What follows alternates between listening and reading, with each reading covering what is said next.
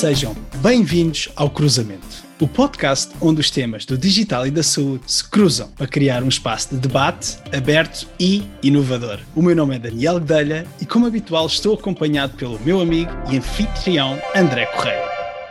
Olá e bem-vindos. Hoje temos o prazer de estar virtualmente acompanhados por Filipa Fisch. Olá, Filipa. É para nós um enorme prazer receber-te no podcast Cruzamento. Muito obrigado pela tua disponibilidade e, começando para quem nos ouve e em 30 segundos, quem é a Filipa Fisch? Boa tarde, Daniel e André. Muito obrigada pelo convite. É uma honra estar aqui convosco e espero que a conversa seja ótima entre os três. Bom, eu sou de Lisboa, sou licenciada em Engenharia Química pelo Instituto Superior Técnico e mestre em Engenharia Bioquímica também pelo Instituto Superior Técnico. A seguir fiz um doutoramento em Bionanotecnologia em colaboração com o Instituto Superior Técnico, o INESC, MN e a Universidade Técnica da Dinamarca. Quando regressei a Portugal, em 2004, 2005, ingressei na Portugal Telecom, onde entrei para a área da consultoria da saúde e depois fui exercendo cargos de direção até à oferta de comunicações e tecnologias e sistemas de informação no segmento B2B. Há quatro anos que estou na Glint, entrei como diretora do mercado Healthcare e neste momento sou administradora executiva da Glint com a responsabilidade do Healthcare, portanto, soluções que prestam apoio às unidades que prestam cuidados de saúde. Uh, sou também vogal da direção da Associação Portuguesa para o Desenvolvimento da Sociedade de Informação e professora auxiliar convidada da Universidade de Lisboa e, portanto, tecnologia e saúde é algo que me faz brilhar os olhos desde que, que me lembro e desde que estou na faculdade. Pegando aqui, uh, Filipa, na tua formação de base, uh, que é a Engenharia do Instituto Superior Técnico, uh, aliás, muito semelhante à minha, vamos, vamos agora olhar com mais detalhe para, para a ciência. Por exemplo, a vacina para o Covid-19 foi desenvolvida em tempo recorde. Que papel, na tua opinião, tem a tecnologia na aceleração de processos como este? Bom, eu acredito que o futuro da saúde só pode ser visto e considerado com tecnologia para melhorar a eficiência e eficácia dentro das instituições de saúde e promover a maior equidade dos cuidados de saúde e, ao mesmo tempo, garantindo a sustentabilidade dos sistemas de saúde. No caso da vacina para a Covid-19, nós passamos de uma escala de anos, que tipicamente nos habituamos para qualquer vacina, para uma escala de meses. Eu acho que tal foi conseguido por três grandes fatores, esta é a minha visão sobre o tema. Havia uma investigação muito consolidada sobre este tipo de vírus, que já, já tinha décadas de investigação, e portanto a investigação básica que permitiu que a vacina fosse desenvolvida num tão curto espaço de tempo, e portanto este foi um fator decisivo. Houve um investimento e uma colaboração de países e de nações, instituições, empresas e reguladores como nunca tínhamos visto. E aqui deixa-me dizer que andamos sempre a falar nos cuidados centrados uh, no cidadão. Este foi claramente uma mostra onde todos olhámos para o cidadão e focámos uh, nos cuidados de saúde para o cidadão. E o terceiro aspecto foi a utilização de tecnologias que muitas vezes chamamos emergentes, mas que elas já decorrem no nosso dia a dia, se olharmos para o nosso telemóvel, como a inteligência artificial e o machine learning, para, desde o momento em que precisamos identificar uh, doentes para fazer os ensaios clínicos, utentes, cidadãos para fazer os ensaios clínicos, a análise de dados que saíram desses ensaios clínicos, porque tivemos que paralisar várias fases do, dos ensaios clínicos, e acredito também, isto uh, haverá depois estudos mais direcionados, a utilização uh, de ferramentas de telemedicina, telemonitorização, para garantir que os ensaios clínicos podiam ser feitos à distância. Depois de produzida a vacina, acho que entramos também num campeonato em que precisamos muito e muito de tecnologia para garantir que a distribuição de, das vacinas é feita de forma assertiva, que não há desperdício de vacinas e que em qualquer momento podemos saber uh, qual é o ponto de situação de distribuição de uma vacina, de, uma determinada marca e qual é a, forma, a melhor forma de a fazer chegar uh, aos cidadãos que dela necessitam. E, portanto, claramente, o futuro da saúde vai passar muito por esta uh, colaboração, que eu acho fundamental, e, portanto, estes aspectos culturais são fundamentais, e por utilizar cada vez uh, mais os dados e plataformas abertas para analisar dados em tempo real e, devolver uma, uma gestão de saúde. Eu não gosto da gestão da doença, gosto de uma gestão da saúde centrada uh, em cada um de nós. Obrigado, Filipa. E deixa-me pegar nesse tema do cidadão e de tudo estar centra, centrado no, no, cidadão. Falaste também de tecnologias como a machine learning, por exemplo. É um facto que esta situação pandémica veio, de forma geral, obrigar a uma rápida adaptação por parte dos consumidores relativamente às ferramentas tecnológicas. Como é que tu olhas para a transformação digital, sobretudo na parte cultural, a que temos assistido no último ano? Acho que foi uma mudança uh, no espaço de uma semana que assistimos numa mudança cultural gigante. E se olharmos no caso concreto de Portugal, acho que o momento da pandemia demonstrou que já tínhamos uma capacidade tecnológica instalada e que as barreiras culturais ou de processos, de saber como é que uh, montamos o processo e como é que garantimos uh, que profissionais, gestores estão uh, orientados para um objetivo comum, desapareceram no espaço de uma semana. E se olharmos, por exemplo, para números tão simples como o número de teleconsultas, e quando digo teleconsultas, estou a considerar teleconsultas com videochamada e não apenas por telefone, quer nos cuidados de saúde primário, quer nos cuidados hospitalares, elas duplicaram e aumentaram muito no primeiro pico e no primeiro confinamento, quando olhamos para o ano de 2020. Portanto, claramente, estas barreiras culturais e esta cooperação que falei há pouco para a parte da vacina também existiu quando pensámos que uh, o que é que as instituições de investigação, o que é que as empresas, o que é que as entidades públicas, o que é que o próprio Estado pode colocar ao dispor do cidadão para que ele possa uh, utilizar os cuidados de saúde e gerir a sua saúde e o seu bem-estar à distância, sem ter de se deslocar a uma instituição fisicamente. E, portanto, acredito que eh, estas barreiras culturais foram esbatidas muito rapidamente quando percebemos que tínhamos uma pandemia em mãos. E quando olhamos, eh, Portugal também, novamente, comparamos muito bem com os restantes países da OCDE no que diz respeito à utilização e à adoção das tecnologias, mas precisamos de, de ter planeamento de ter processos, ter uma arquitetura de referência que nos permita dizer, depois da pandemia, devemos aproveitar este momento em que unimos esforços para utilizar a tecnologia, mas temos depois a seguir dar o salto e conseguir continuar a utilizar uh, estas ferramentas da melhor forma, quer promovendo uh, a inclusão e, portanto, não podemos deixar ninguém de fora, garantindo que todas as pessoas têm acesso à tecnologia, que a sabem utilizar, que os profissionais de saúde estão motivados para a utilizar e que, efetivamente, os pagadores, seja o Ministério da Saúde, sejam entidades privadas, percebem o valor acrescentado que isto traz para a gestão da saúde no global e não apenas para uma gestão da doença. E, portanto, acredito claramente que houve uma mudança cultural. Temos que aproveitar e quase surfar esta onda da aceleração tecnológica tecnológica, garantindo que temos infraestruturas resilientes, que temos uma arquitetura de referência para que os sistemas de informação sejam interoperáveis e que para daí eu consiga extrair dados e consiga utilizá-los da melhor forma para olhar para o bem-estar, para a saúde e quando entro na fase da doença consiga gerir a doença da melhor forma, incorporando sempre o cidadão na melhor decisão para si em conjunto com o profissional de saúde profissional de saúde, Filipe, e há pouco numa das tuas eh, respostas eh, fizeste-me lembrar também um episódio que gravámos com o Ricardo Batista Leite, em que falámos da necessidade de estarmos menos focados na doença e mais na prevenção, de alguma forma. Na tua opinião, Filipe, como é que as novas tecnologias podem ajudar a aumentar o foco na prevenção? E queres dar dois exemplos concretos?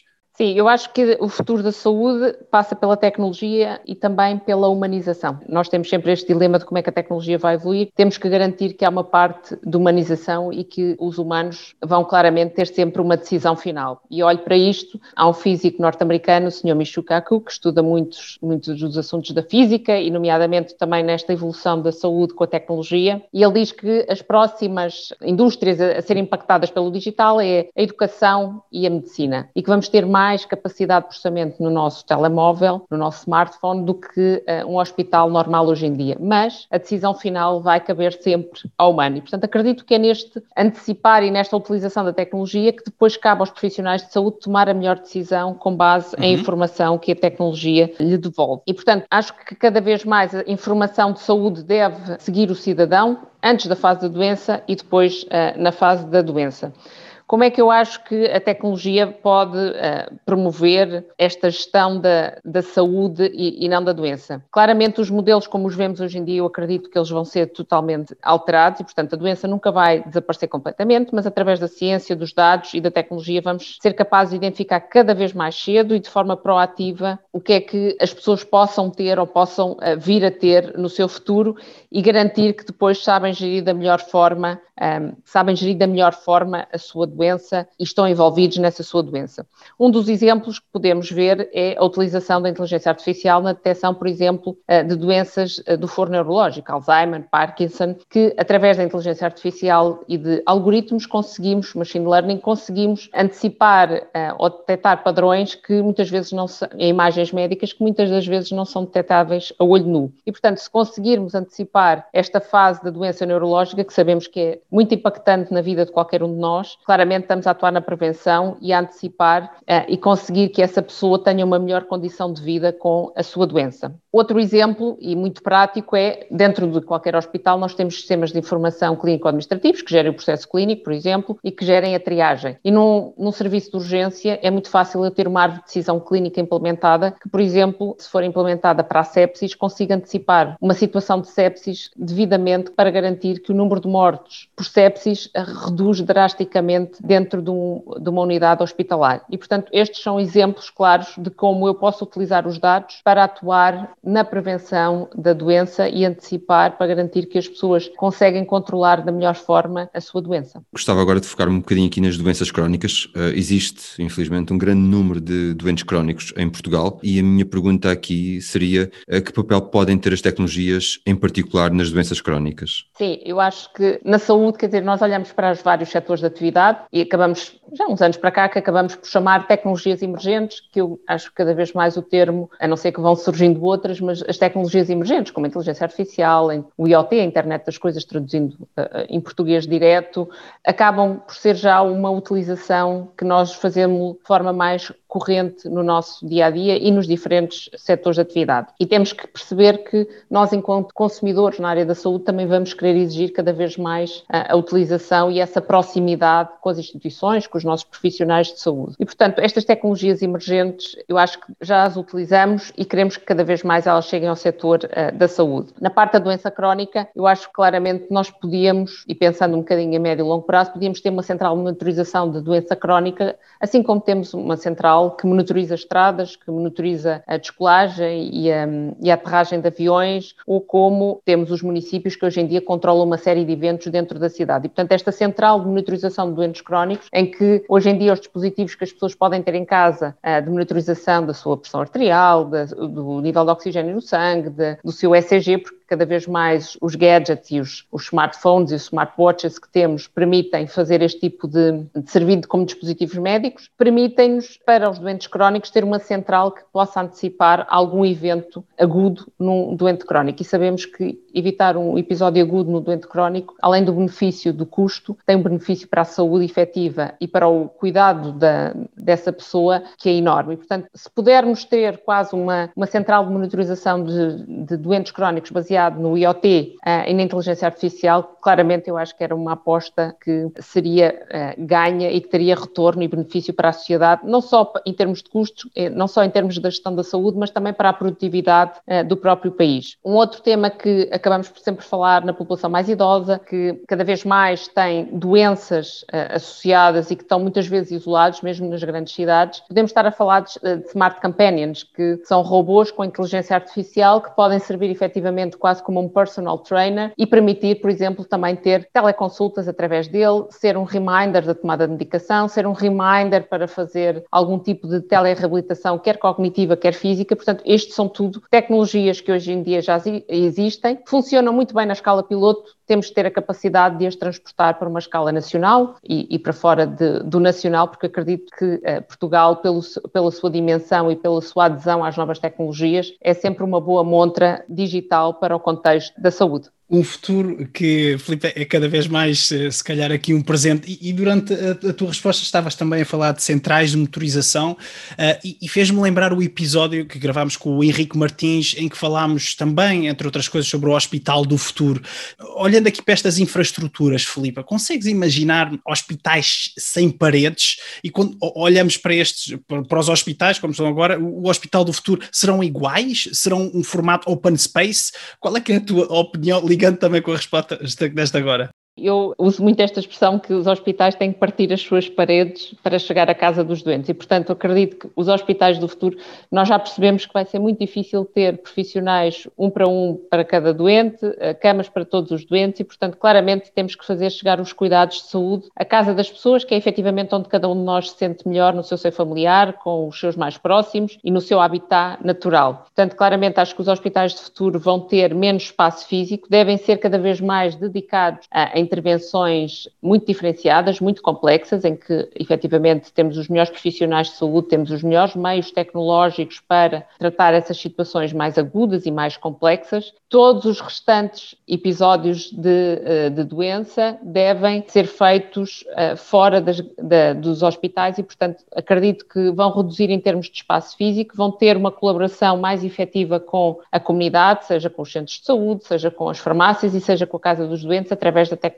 Acho que a tecnologia é o pilar base para que possamos ter melhores cuidados de saúde a custos controlados. De outra forma, será muito difícil uh, mantermos o crescimento de, de, infraestruturas que nos obriga a deslocações, que nos obriga a, a ir a, a espaços para ter uma consulta que poderia ser feita à distância de um clique. Portanto, acredito que tudo isto, cada vez mais, hospitais que sejam abertos com a tecnologia que permita transmitir dados, que permita transmitir soluções e que tenha a capacidade de analisar esses dados para garantir que uh, doentes e profissionais de saúde uh, conseguem tomar as melhores decisões, acredito que esse seja o, o futuro das nossas unidades hospitalares. E, Filipa, continuando na, na saga do, do que será o futuro, uh, numa das nossas conversas anteriores, uh, referimos que os médicos não vão desaparecer, uh, mas vão ter que mudar muito. Qual é a tua opinião sobre este tema? Este tema de, do futuro preocupa-nos preocupa enquanto sociedade, não é? Que profissões de futuro, que como é que formamos as próximas gerações, que cursos eh, devemos ter para garantir que as próximas gerações estão preparadas para toda esta tecnologia que está a emergir e toda esta inteligência que vem com a tecnologia. E acredito claramente que uma das profissões que, tem, que terá grande impacto tem a ver com os profissionais de saúde. Acredito que os profissionais de saúde, os médicos, os enfermeiros, vão ser sempre essenciais, vão ser sempre fundamentais na tomada de decisão, mas vão ser muito diferentes do que fazem hoje em dia, das tarefas que desempenham hoje em dia. Os médicos e os enfermeiros de futuro vão ter a capacidade de decidir com base em informação que já foi processada sobre aquele doente, sobre diferentes tratamentos que possam resultar sobre aquele doente, mas em função do doente, da pessoa que tem à sua frente, da família que rodeia essa pessoa, vão tomar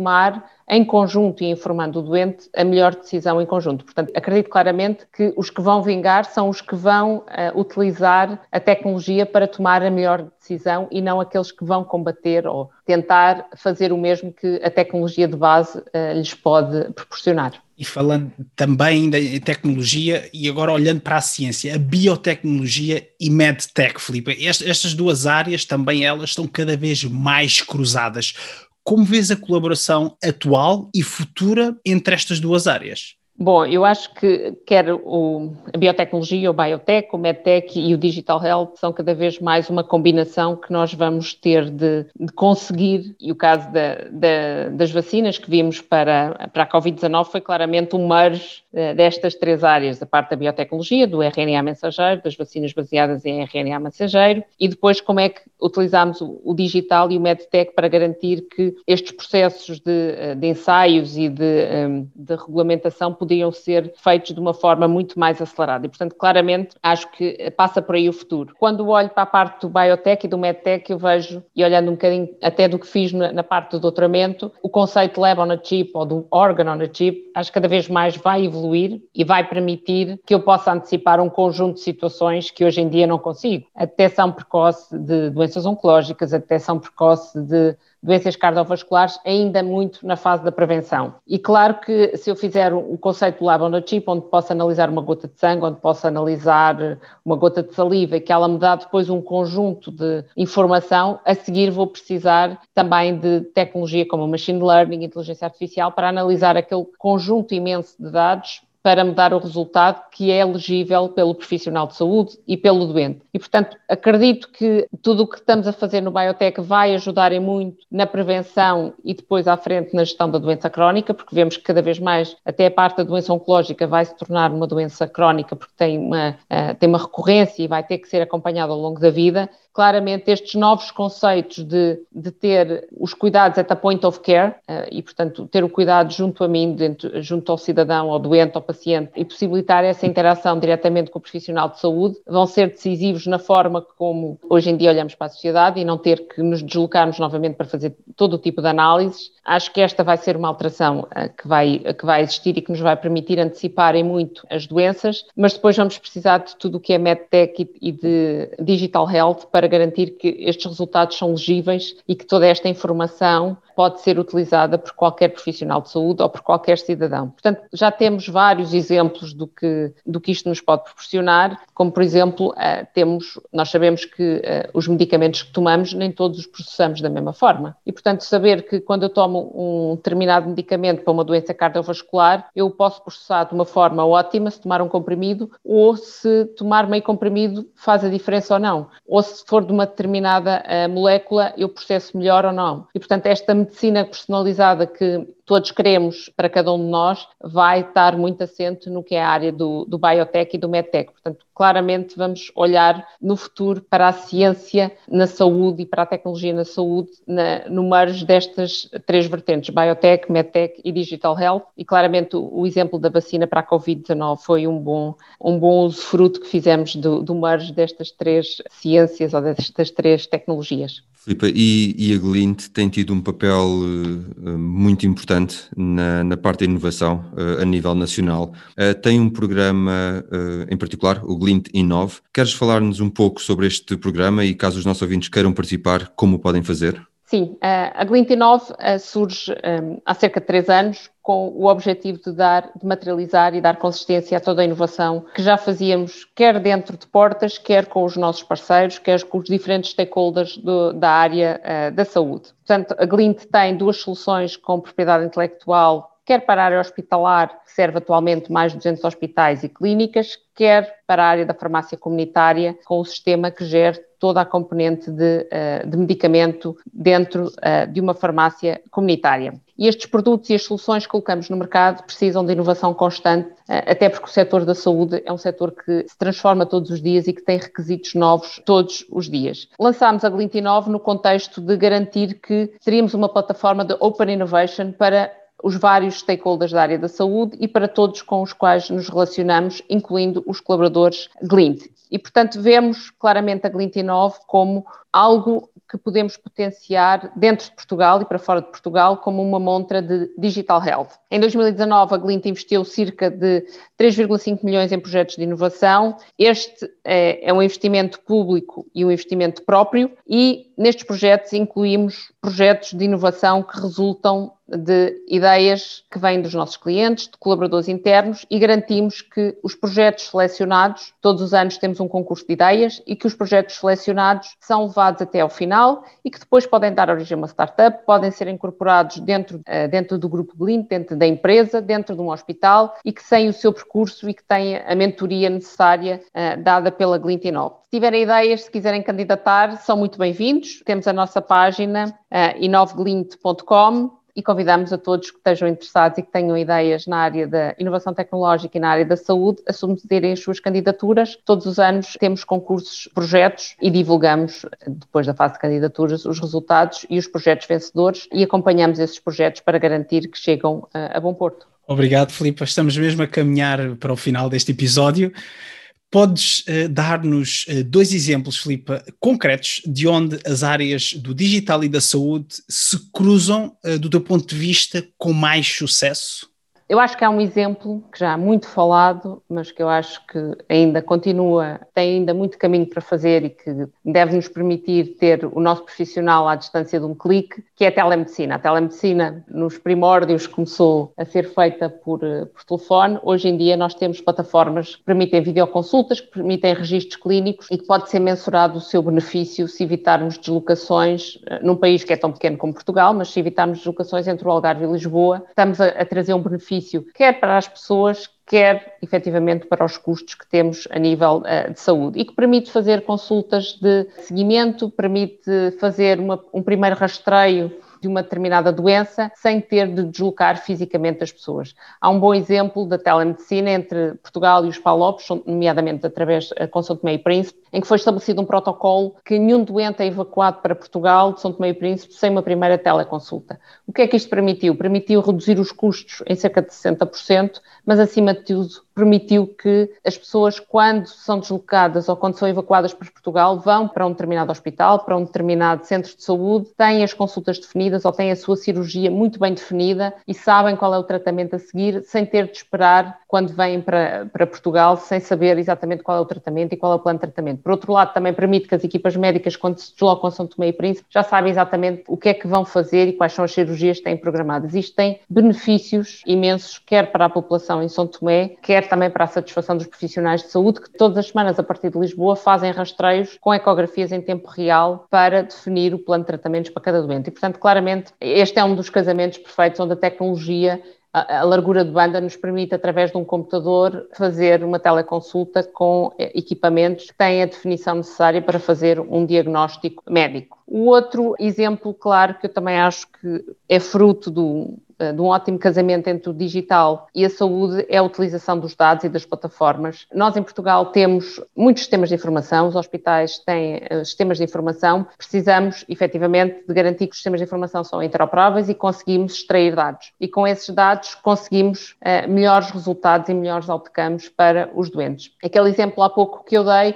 é no serviço de urgência nós conseguimos através de árvores de decisão clínica para a sepsis, para o AVC, conseguimos conduzir a melhores resultados para o doente. E conduzir a melhores resultados para o doente quer dizer que o doente não teve sequelas ou teve o mínimo de sequelas, porque conseguimos, através dos seus dados clínicos, uh, dos seus dados das análises clínicas, conseguimos que os profissionais fossem alertados para um caso de sepsis e conseguissem antecipar o tratamento e, com isso, evitar que o doente ficasse ou mais tempo internado ou que tivesse um desfecho menos positivo. Portanto, estes são claramente dois exemplos que podem ser extrapolados para uma escala nacional e para fora de Portugal, como é óbvio. Filipe, muito obrigado. Uma conversa muito interessante. Estamos a, a, chegar ao fim. Queremos agradecer o teu tempo e a tua disponibilidade. Abordámos um leque variado de temas atuais, nomeadamente a transformação digital na saúde, eh, não só na doença, mas sobretudo na prevenção e também o impacto no ecossistema da saúde portuguesa. Eh, obrigado também pela informação e pelo convite sobre o programa Glintenov. Para terminar, caso os nossos ouvintes queiram saber mais sobre ti ou acompanhar a tua atividade, onde é que podem encontrar online?